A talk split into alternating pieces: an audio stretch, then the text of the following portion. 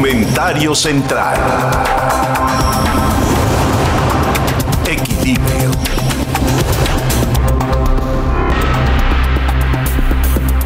Seré muy breve en mi comentario y decirles que me ha tocado ver no uno, no, una infinidad de aniversarios que celebran la expropiación petrolera.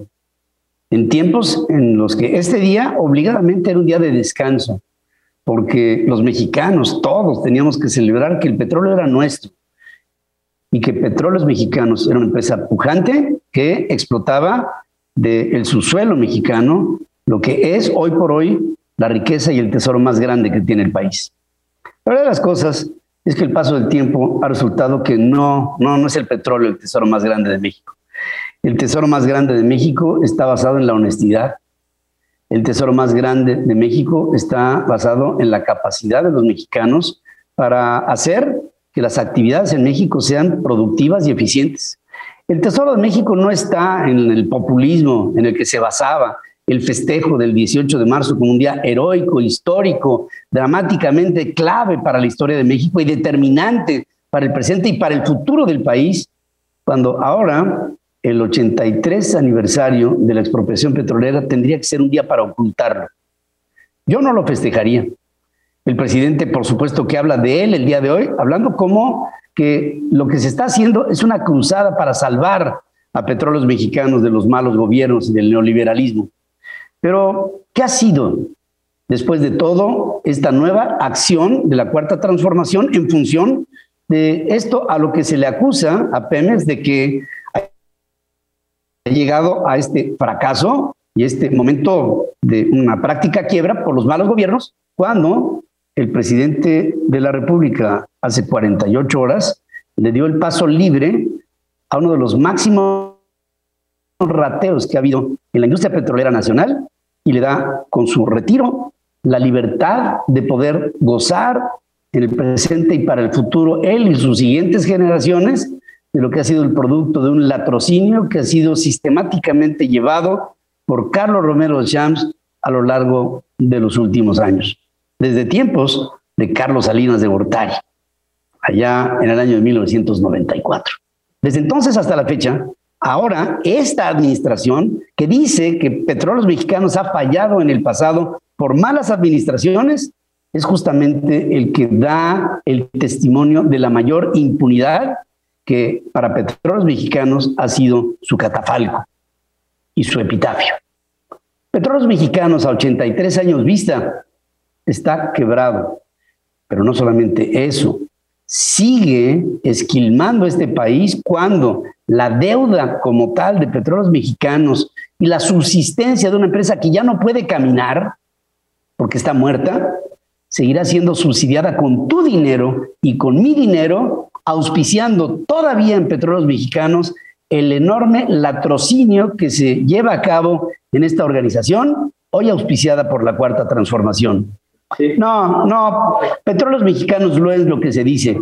Petróleos mexicanos, desafortunadamente, queridos amigos, es un estado de caos que se ha venido sosteniendo ahora con esta cuarta transformación, cuyo presidente al frente no podrá explicar cómo fue que le dio un habeas corpus, un amparo político a uno de los hombres que más han dañado a México. Si festejar el 83 aniversario de la expropiación petrolera es festejar la libertad de Carlos Romero de Champs avalada por el presidente, llego a una conclusión. El presidente de México y lo más nefasto que ha habido en petróleos mexicanos son socios, son cómplices de una organización que ha empinado a México y que hoy, pudiendo ser la base de la riqueza nacional, es la documentación del por qué somos pobres. Porque faltan a la honestidad, a la verdad y sobran en populismo y en palabras que, por cierto, en este 83 aniversario seguramente se les habrán agotado. ¿Qué decir el día de hoy? Difícilmente encontrar frases que llenen estos huecos de deshonestidad y de corrupción brutal en un envoltorio de impunidad. Para que tengas el dato. En Central FM, Equilibrio. Bueno, y fíjense, para que tengas el dato, una pequeña porción de pacientes en cirugía con anestesia total llega a recuperar en lo que está siendo operado algo de conciencia, por lo que se realiza un nuevo estudio de la actividad cortical, de la actividad cerebral, que podría prevenir esta situación. O sea, que estás operando y entras en conciencia, imagínate todo lo que pasa, ¿no? Se trata de una plataforma que ayudaría también a personas en coma y a científicos que están buscando definir qué partes del cerebro resultan clave para que el funcionamiento de la mente esté en grado consciente. Esto es parte de un trabajo de investigadores de la Universidad de Wisconsin en Madison, registrando la actividad eléctrica de aproximadamente unas mil neuronas, que es, digamos, aleatorio. Digo, son cientos de millones de neuronas, pero estamos hablando de mil, en 100 puntos del cerebro, en un par de monos en varios estados de conciencia. Ahí están haciendo la detección de lo que después sería aplicable en el hombre. Para llegar a esto, si los monos estaban o no conscientes, utilizaron un sistema de aprendizaje automático con inteligencia artificial, haciendo grandes bases de datos que permiten avanzar en la detección de estados de conciencia. ¿Hasta dónde? Hasta que el día de mañana la anestesia, en lugar de ser un asunto químico que te desligue de la realidad, pudiera ser un asunto eléctrico que intervenga directamente en tu cerebro para mantener un estado de inconsciencia y entonces seas intervenido, para que tengas el dato. Para que tengas el dato, también decir que investigadores de la Universidad de Queensland, esto en Australia, y el Instituto Tecnológico de Massachusetts, el MIT, desarrollaron un virus virtual que se transmite entre smartphones para imitar la propagación del SARS. Con esto lo que se está buscando es que mediante modelos matemáticos se pueda comprender de mejor forma cómo se transmite un patógeno como el coronavirus en todo el mundo.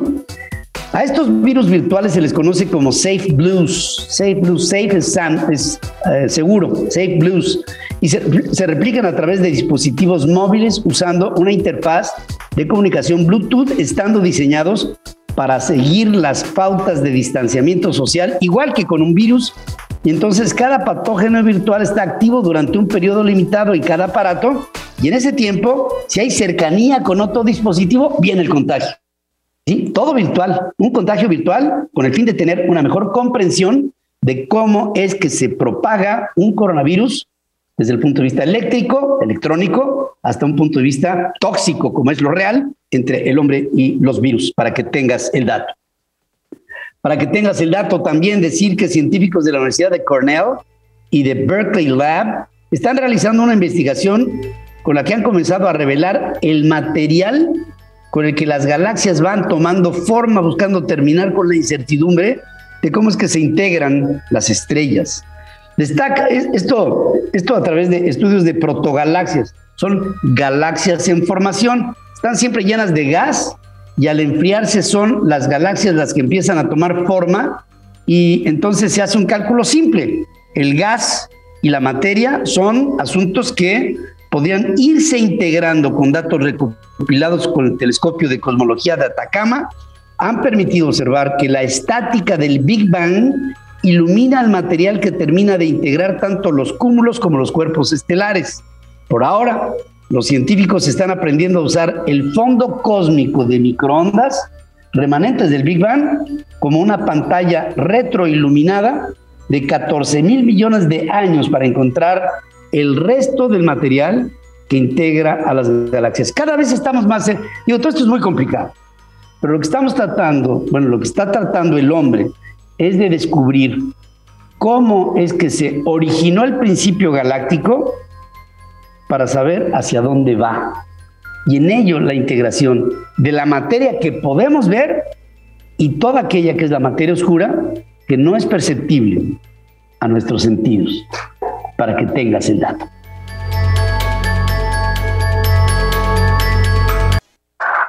Dialogando construimos puentes que nos conectan y nos llevan a nuevos caminos de conciencia. La entrevista. Equilibrio. Dice que para mí es muy importante esta comunicación que voy a tener con ustedes porque lo que he hecho, lo que he hecho frena no ha sido un asunto fácil. El organizar, el promover, el convocar, el exhortar, el hacer pensar a los mexicanos sobre el desviado camino que está siguiendo nuestro país con este gobierno, es ir en contrapelo de un gobierno opresor, dictatorial, tremendamente nocivo para la sociedad mexicana y para México y para este momento de la historia. Eh, ha habido muchas, muchas críticas a Frena, pero lo que no ha habido es una propuesta mejor que la de Frena, porque Frena lo que ha hecho es convocar, invitar, aglutinar gente en todo el país bajo un principio de mover en la indignación a una sociedad que no puede seguir soportando lo que está provocando el gobierno encabezado por Andrés Manuel López Obrador. Hemos venido insistentemente convocándolos a todos ustedes a través de lo que Frena está invitando el próximo domingo a las 10 de la mañana, 21 de marzo, en los entornos del Ángel de la Independencia, en una marcha por amor a México y un ulterior juicio ciudadano en contra de los crímenes de López Obrador. Un hombre controversial, sin duda alguna, pero pues yo no he visto a nadie que haga la convocatoria que Gilberto Lozano ha sido el corazón de este proceso y lo saludo esta mañana con mucho entusiasmo y con mucho cariño. Querido Gilberto, ¿cómo estás? Buenos días. Pedro, muy agradecido por este espacio y un gusto enorme estar en contacto contigo. Estoy aquí en tu, estudio, el, estudio de Central FM, estoy en, en casa, así se siente uno la hospitalidad. Y bueno, Pedro, como bien lo dices, estamos en una situación inédita en México, por lo que es natural que ocurran pues esas polémicas. Ayer eh, fue tremendo ver esa repetición de la frase que Hugo Chávez usaba muchísimo en Venezuela, Rafael Correa en Ecuador y Evo Morales. Si esto no es constitucional, cambiemos la constitución.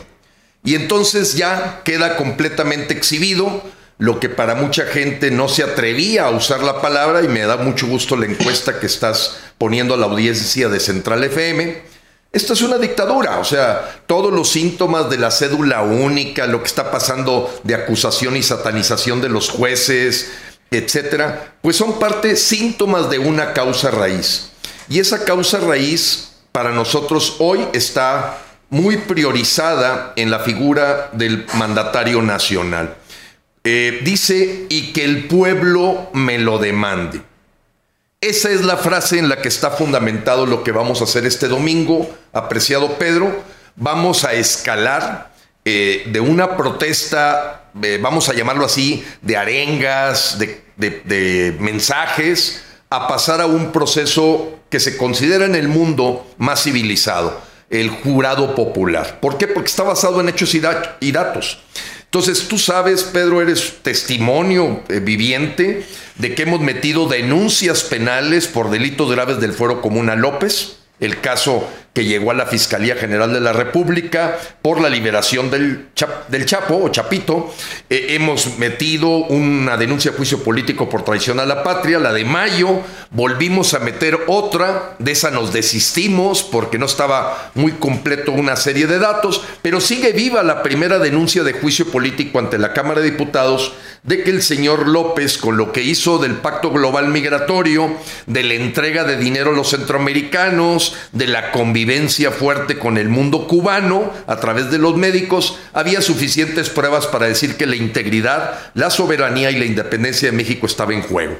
En fin, todo eso duerme el sueño de los justos, o más bien de los no justos, y hoy que empieza a despertar un poder judicial en sus niveles medios, Pedro, porque en la parte alta tú y yo somos conscientes de ver a Arturo Saldívar participando en el show de inauguración de la reinauguración de la central avionera que había inaugurado Miguel Alemán Valdés en 1952 pues eh, nos hizo sentir que estábamos viendo el misma situación de los empresarios que se sentaron a comer tamales y comprar boletos de una rifa del avión que no es avión. Entonces, Pedro, 10 de la mañana, son dos partes, marcha por amor a México, en donde estamos convocando frenas, no frenas, toda la gente que está sintiendo que hoy México se, está, se le está agraviando. Para terminar en un juicio ciudadano, eh, eh, donde se tiene un presidente de debates, se tienen 14 representantes sociales que cada seis o siete minutos presentarán pruebas fehacientes de lo que configura un delito y el veredicto es del pueblo. No queremos que quede en el aire que si el pueblo me lo demande. Así termina el juramento de cualquier mandatario y Pedro, resumo así las cosas. Vamos a hacer letra viva y que el pueblo me lo demande. A eso invitamos al Monumento a la Revolución a las 11 de la mañana y ya la semana pasada se dieron 75 juicios ciudadanos en toda la extensión territorial de México, más seis que se hicieron en los Estados Unidos con el mismo protocolo cuáles son los hechos y datos que configuran un delito y que el veredicto sea del pueblo mexicano. Ni tú ni yo vamos a juzgar, que juzgue el pueblo. Eh, querido Gilberto, seguramente, bueno, por supuesto que te ha llegado todo esto como iniciativa. Muchas personas en toda la República Mexicana me dicen, ¿por qué nada más en la Ciudad de México? Y, y yo lo que les digo es, bueno, es que todo el mundo dice apoyo a Frena, pero pues realmente la capacidad logística para organizar esto en toda la República Mexicana, que sería nuestra pretensión, a veces resulta un tanto imposible porque todo el mundo dice, adelante, síganle, pero a la hora de la verdad, pues este, el síganle, pues, pues es un tanto relativo. La estrategia conducida por ti fue concentremos la fuerza en la caja de resonancia del país, que es la capital de la República Mexicana. Esa es la idea. Es correcto, Pedro, tienes toda la razón. Ahora, eso no quita que se abrió por completo al público un protocolo, una denuncia base, más las cosas propiamente regionales, que fueron los que permitieron la semana pasada hacer 75 juicios ciudadanos en la Benito Juárez, en eh, este, Iztacalco, en Toluca, en Hermosillo, en, en Tijuana. O sea, hubo 75 juicios ciudadanos. Para aquellas personas que no pueden tener la posibilidad de un desplazamiento, pudieron hacerse presentes para ser jurado popular, que por cierto se les toma juramento al jurado popular. Esto no tiene nada que ver que si simpatizo con López o tengo fobias o filias. No, no, no. Es en lo más íntimo de tu convicción de razonamiento y de corazón. A ver, por ejemplo, el señor se le acusa de crímenes de lesa humanidad por haber completamente quitado eh, el asunto de que pues, los medicamentos para los niños con cáncer. Oye, después quitó 14 programas para las mujeres. Entonces, que sea el pueblo el que juzgue. Y esta ocasión, ya en la segunda etapa, es aquí en la Ciudad de México. Pero sí quiero hacer énfasis, Pedro, que se hizo en 75 lugares. Por cierto, se le emplaza a López Obrador. En este momento ya tenemos el acuse de recibo donde está sellado que se le invita a López Obrador a tener derecho de réplica para defenderse. Esto es muy importante, esto no es un, asunto de, de circo, se le va a tratar de dar toda la formalidad, la seriedad. Y López Obrador ya sabe en este momento que está invitado al Monumento de la Revolución a las 11 de la mañana le vamos a tener su espacio. Él puede hacer uso del derecho de réplica, se le da sus tiempos y si no puede enviar a Julio Scherer o cualquier representante legal de su gabinete que vaya a hacer la réplica a las acusaciones que con pruebas, evidencias, hechos y datos se le van a hacer. Así es que no es un asunto que estemos manejando fuera de lo que los constitucionalistas del 17 pensaron. Cuando veas cooptado el sistema de justicia, cuando veas sometido al poder judicial o cuando lo veas avasallado y contra la pared, el pueblo siempre tendrá la oportunidad de constituirse en tribunal ciudadano para juzgar los delitos de cualquier servidor público, convirtiéndose en un juicio ético-moral, pero da fundamento a ir a tribunales internacionales y a copiar lo necesario para volver a presentar las denuncias y no dejar de hacerlo porque creemos que la denuncia es importante. Hemos reiterado en este programa y en todos los programas de Central FM, Gilberto, eh, la invitación que se está haciendo para este próximo domingo. Le hemos llamado, le hemos llamado tercera llamada, tercera. ¿Por qué? ¿Por qué tercera llamada?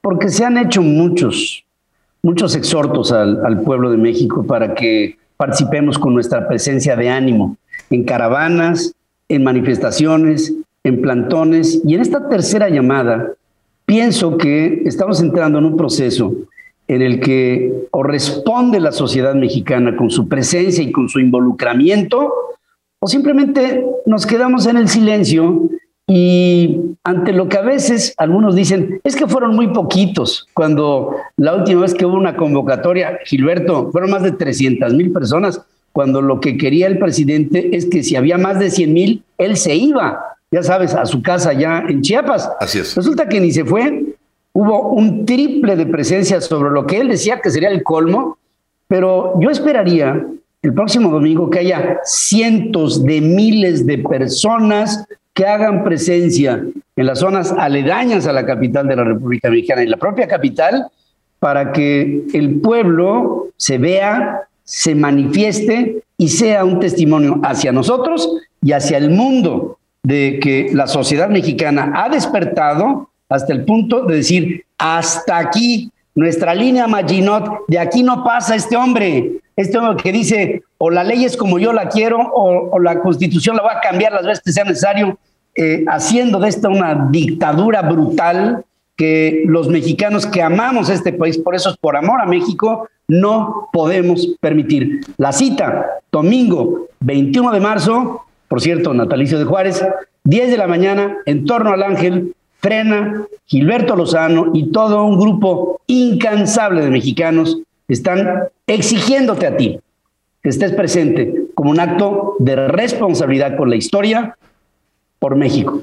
Gilberto, por tu trabajo incansable. Gracias, Pedro. Desde aquí, Yo quiero mi agradecimiento. Gracias. A nombre del Consejo Rector, agradecerte, Pedro. Tú sabes que son pocos los medios que apoyan estas convocatorias. Tú has estado muy directamente involucrado, pero quiero decirte y decirle a la gente que, bueno, por favor, háganse presentes si es la tercera llamada. Se nos está acabando el tiempo porque, como dice el señor Jim Sharp, estudioso de las dictaduras, apostar a las instituciones del voto y democráticas nunca han quitado a un dictador. No quiero decir que no podamos hacerlo nosotros, pero en la historia de la humanidad a un dictador nunca se le ha quitado con votos, sino con la presión social o otros asuntos. El misma gente de la Sedena, Sergio Aponte Polito, Sergio Gaitán Ochoa, Mauricio Ávila, generales de la Sedena nos han dicho, pues no hemos visto a 5 millones de mexicanos para acompañarlos a pedirle renuncia al presidente. O sea, ellos los generales nos dicen eso. Pedro, muchas gracias. Hemos mandado boletines de prensa y hemos mostrado evidencia de que los medios no han hecho eco de la ciudadanía para participar. Y eso nos marca la cooptación que hay de muchos medios porque hemos hecho todo el esfuerzo para que la gente sepa de este evento. Gracias Pedro, Dios bendiga México. Gracias y, y los medios de comunicación tenemos dos obligaciones. Una es no callar y otra es no mentir. Y aquí ni hemos callado ni hemos mentido. Y para mí hablar de frena es una obligación como mexicano ante la historia. El que se quede un medio de comunicación callado lo hará cómplice de la debacle de un país. Así es. Y esto, por supuesto, lo evitaremos con México. Gilberto, de nuevo, gracias.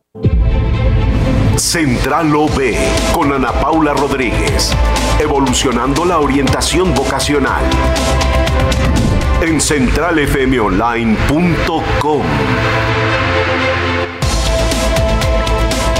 Y bueno, querida Ana Paula, como siempre es un placer el que hablemos sobre temas de carácter de orientación vocacional. Porque ahí está la clave. Imagínense ustedes lo que es vivir una vida en la que, en la que no sepas este, eh, cuál es tu real inclinación y qué es lo que te hace feliz en la vida para trabajar y tener resultados. Te saludo, Ana Paula, ¿cómo estás? Con todo cariño esta mañana. Ay, Pedro, muchísimas gracias, muchísimas gracias. Yo estoy hoy muy contenta de estar contigo y de estar con todo el auditorio. Cuéntame, a ver.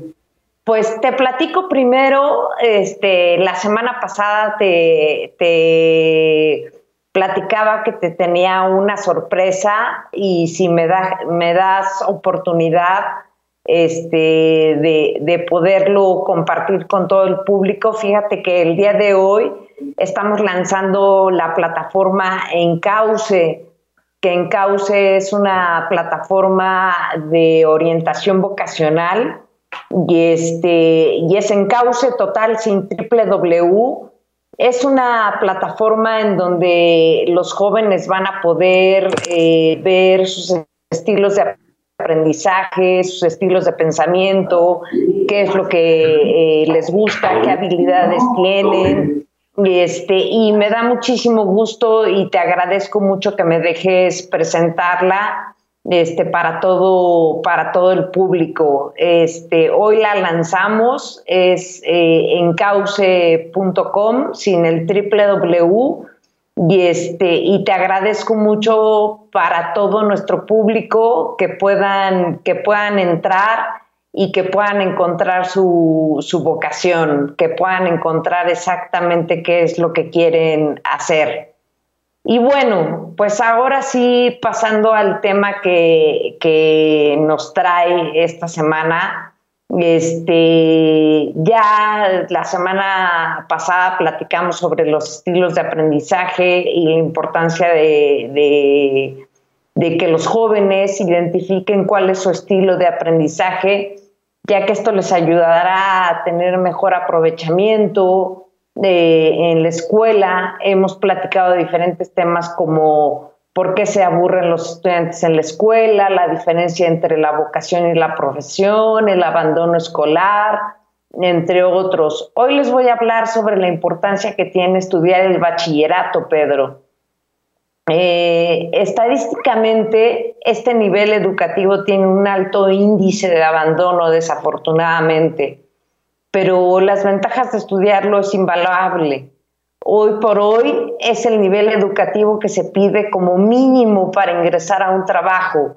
Es necesario decir a la sociedad, Pedro, a los padres de familia, a, obviamente a las instituciones, que desde 2013 el Estado mexicano elevó el bachillerato a un nivel obligatorio y afortunadamente hay lugar para que los jóvenes lo estudien en cualquiera de sus diversas eh, modalidades proporcionándoles todo un nicho de oportunidades en su camino hacia la universidad, Pedro. Eh, pero además de esto, Pedro, es algo bien importante el bachillerato. Es la edad en la que se cursa eh, entre los 15 y los 19 años de edad. Es parte, eh, el bachillerato, Pedro, es parte esencial del desarrollo cerebral del joven. Por otro lado, eh, debo decirte, es el nivel educativo en donde se comienza con la especialización de temáticas. Es el nivel educativo en donde ya el alumno empieza a identificar áreas del conocimiento que los puede llevar a la toma de decisión hacia el mundo profesional. Es tan importante, Pedro, que existen diferentes tipos de bachillerato en donde algunos ya traen algún tipo de especialización, como son los CETIS, los CEBETIS, el CETMAR, etcétera. Tenemos bachilleratos generales y, bachilleratos que pertenecen a las, a las universidades autónomas, en donde debo ser clara que no importa la modalidad, la orientación vocacional, Pedro, es esencial, aunque ya se tenga alguna especialización, porque eh, como, es tan grande la demanda de ingreso, muchas veces los estudiantes no ingresan a la especialización que desean. Eh, todos sabemos que para ir escalando, Pedro, es necesario cursar diferentes etapas, es decir, debemos comenzar con preescolar, para después cursar la primaria y después la secundaria, la cual debe concluirse para ingresar al bachillerato. Si el joven desea entrar a un nivel superior es necesario tener terminado el bachillerato. Es evidente que entre más estudios se tengan, el, campo de oportunidades en todos los sentidos se ampliará.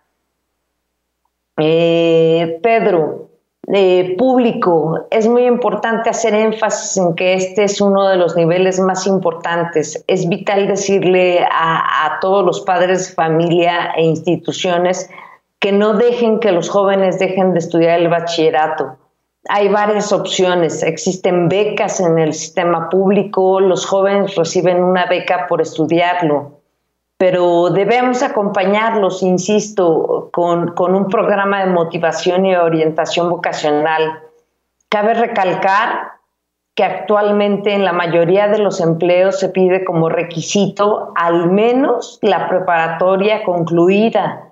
Y debo decir que las oportunidades incrementan cuando el nivel de estudios es mayor, por lo que mínimo en nuestro país debemos buscar que los jóvenes tengan su bachillerato concluido. Eh, por otra parte, eh, debo comentarte que con el tema del bachillerato concluido y de no seguir con más estudios, tiendes a la oportunidad de, laboralmente tengan un rango de salario más alto, sin dejar de considerar que en el bachillerato se amplía el círculo de amistades y de socializar, cuestión que ayuda mucho en el desarrollo cognitivo del estudiante. El valor que tiene estudiar el bachillerato no serviría de desde mi visión, sin tener una orientación vocacional, ya que es el soporte para que decidan terminar, no abandonar y darle las bases para concursar por, por un nivel superior con una meta definida. Pedro, al tener el bachillerato eh, eh, tenemos un mayor número de jóvenes que pueden ingresar a un nivel de, de tema laboral mucho más, más eh, digamos que afortunado. Y pues no debemos de, terminar nada más el bachillerato, debemos motivarlos a que se vayan al nivel superior y que con este nivel superior puedan entrar directamente a un en nivel laboral mucho, mucho más eh, redituable. Eh, es, es importantísimo tener el bachillerato terminado, es importantísimo este nivel académico y pues nosotros desde Central OB pues tenemos diferentes herramientas que los pueden ayudar a, a concluir ya, ya que realmente puedan eh, pues eh, conocer todas las digamos que, cuestiones que los pueden llevar a, tener un, mejor término y un mejor desarrollo eh, cognitivo. ¿Tú te acuerdas cuando estabas en la preparatoria, Pedro? Claro, además tienes toda la razón. A mí la preparatoria me dio, me abrió la puerta para seguir avanzando. Mucha gente es, lo que se llama el dropout, ¿no? Después de la secundaria dicen, bueno, ahora ya me voy a dedicar a trabajar. Pero la, preparatoria te da el inicio hacia la educación formal y que te conducirá seguramente a una educación profesional y después una maestría y después un doctorado y después todo. Pero si no tienes esa base y te vas por un lado, entonces, como que se pierde la idea de una educación formal, básica, digamos, dentro de lo que son las ciencias y las artes puestas todas en el bachillerato, que a mí me encantó. Al principio lo sentí horrible cuando era joven, pero cuando se pasó de dos años a tres años, la preparatoria se convirtió para mí en, yo diría que si hoy tengo una base educativa, más que a las carreras, se las debo a mis estudios preparatorios. Y Ana Paula, te mando un abrazo, yo creo que esto que has puesto es fundamental y que los jóvenes, por favor, terminando la secundaria, no dejen de buscar estudiar la prepa porque la prepa te prepara para la vida. Por eso es prepa. Gracias, como siempre, Ana Paula, gracias por estar aquí conmigo. Gracias, Pedro, y gracias por dejarme hablar de encaucetotal.com. Muchas gracias, al contrario, para nosotros es una obligación y un privilegio que hables de estos temas educativos. Bueno, hay un hecho contundente en México. Hoy la gasolina es más cara. Es más cara y por ser más cara, yo pienso que valdría la pena el que le echáramos un ojito a cuáles son los vehículos que tienen los mejores rendimientos en términos de kilometraje en función de litros consumidos. Y como siempre, mi querido primo nos tiene, que es el, es el especialista en este tipo de asuntos, nos tiene un análisis que seguramente te va a interesar. Te saludo esta mañana, mi querido primo.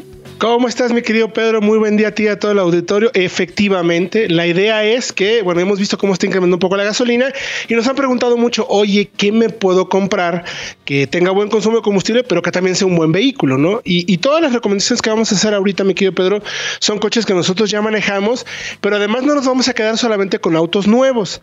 Vamos a dar recomendaciones de coches usados y seminuevos más o menos por un presupuesto de 250 mil pesos, que entendiendo que hoy en día quizás ya no es tanto viendo lo que cuestan algunos otros coches, ¿no? Entonces, si les parece, vamos a empezar con el auto nuevo. El auto nuevo que recomendaríamos es un auto pequeño, es un Suzuki Ignis, es, es de 3.7 metros, es un urbano, que la verdad la ventaja que tiene este coche es que está fabricada una plataforma muy efectiva que es global, que tiene muy bajo peso y lo vuelve uno de los coches más ligeros que hay en el mercado. Pesa 900 kilogramos más o menos, tiene 82 caballos, es un motor de 4 cilindros 1.2 litros y te da más o menos fácilmente, sin que tengas realmente que esforzarte mucho, entre 17, 18 kilómetros por litro en ciclo combinado, tanto carretera como ciudad. O sea, es muy recomendable. Ahora, recomendamos que vayas por las versiones de entrada, que son las GL, que puede ser manual o CBT, que están entre 230 y 250, más o menos, en números redondos, porque hay versiones más equipadas, pero quizás ya no vale la pena que te compres las versiones más equipadas porque eh, se eleva ya demasiado el costo y entonces ya no tiene mucho sentido. Pasas ya a otro segmento, entonces no tendría mucho sentido. Entonces, si quieres un urbano nuevo, de buen consumo de combustible y de buen precio, tiene que ser Suzuki Ignis. Ahora, ¿Quieres un seminuevo? Bueno, Suzuki también tiene otra fuerte interesante ahí, una apuesta muy interesante que es el Swift. Hay una versión también turbo cargada de tres cilindros que es el Booster Jet, que más o menos en modelo 2018 eh, anda entre los 215 y 230 mil pesos. Es tres cilindros turbo cargado, más o menos te puede dar unos 15 kilómetros por litro sin ningún problema. Y este es un coche que ya viene muy bien equipado, ya tiene seis bolsas de aire, frenos ABS, control de estabilidad, equipo eléctrico y es urbano, es pequeño, pero funciona muy bien. Ahora, ¿Quieres un poco más de espacio? Volkswagen tiene un Vento TDI 2018, también tendría que ser un seminuevo. Anda entre los 210 mil, 230 mil. Más o menos lo andarías encontrando entre unos 50 mil, 70 mil kilómetros. Que entendiendo que es una versión diésel que es TDI, realmente esos 60 mil kilómetros es nada para un motor de estas características. Tienen cuatro cilindros, 110 caballos, 184 libras. Eso es suficiente para que te muevas muy bien en ciudad en autopista y fácilmente puedes tener hasta 17 kilómetros por litro. Interesante, puedes tenerlo con transmisión manual o hay una versión DSG que tiene un poquito más de equipamiento, inclusive un control de estabilidad. Y ahora si nos vamos a los usados, ya evidentemente por ese presupuesto puedes acceder a vehículos un poquito más grandes, pero también con muy buen consumo de combustible. No tienes que quedarte con vehículos pequeños o subcompactos o urbanos. En 2016-2017, Peugeot tiene una partner que se llama Tipi. Esta es la particularidad que tiene es que pueden caber hasta 7 pasajeros o tiene una muy buena, pero muy buena capacidad de cajuela. Es también eh, un motor turbo diésel, tiene 90 caballos, que no suena mucho, pero tiene 170 libras. Recuerden que las libras es la fuerza del motor para moverse y la potencia es que tan rápido lo entrega. Finalmente tienes eh, una caja manual de 5 velocidades, no hay automático en este, ahí sí lo tienen que considerar, pero tienes cuatro bolsas, control de estabilidad, y además puedes dar tranquilamente también entre 17 y 18 kilómetros por litro. Es un muy buen rango. Y ya para concluir, el, el híbrido por excelencia, que es el Toyota Prius, que por un modelo 2015-2016 más o menos anda en ese presupuesto. Hay que revisar muy bien el plan de servicios que le dieron al coche. Finalmente es un auto que ya va a tener entre 6 y 5 años de uso, dependiendo.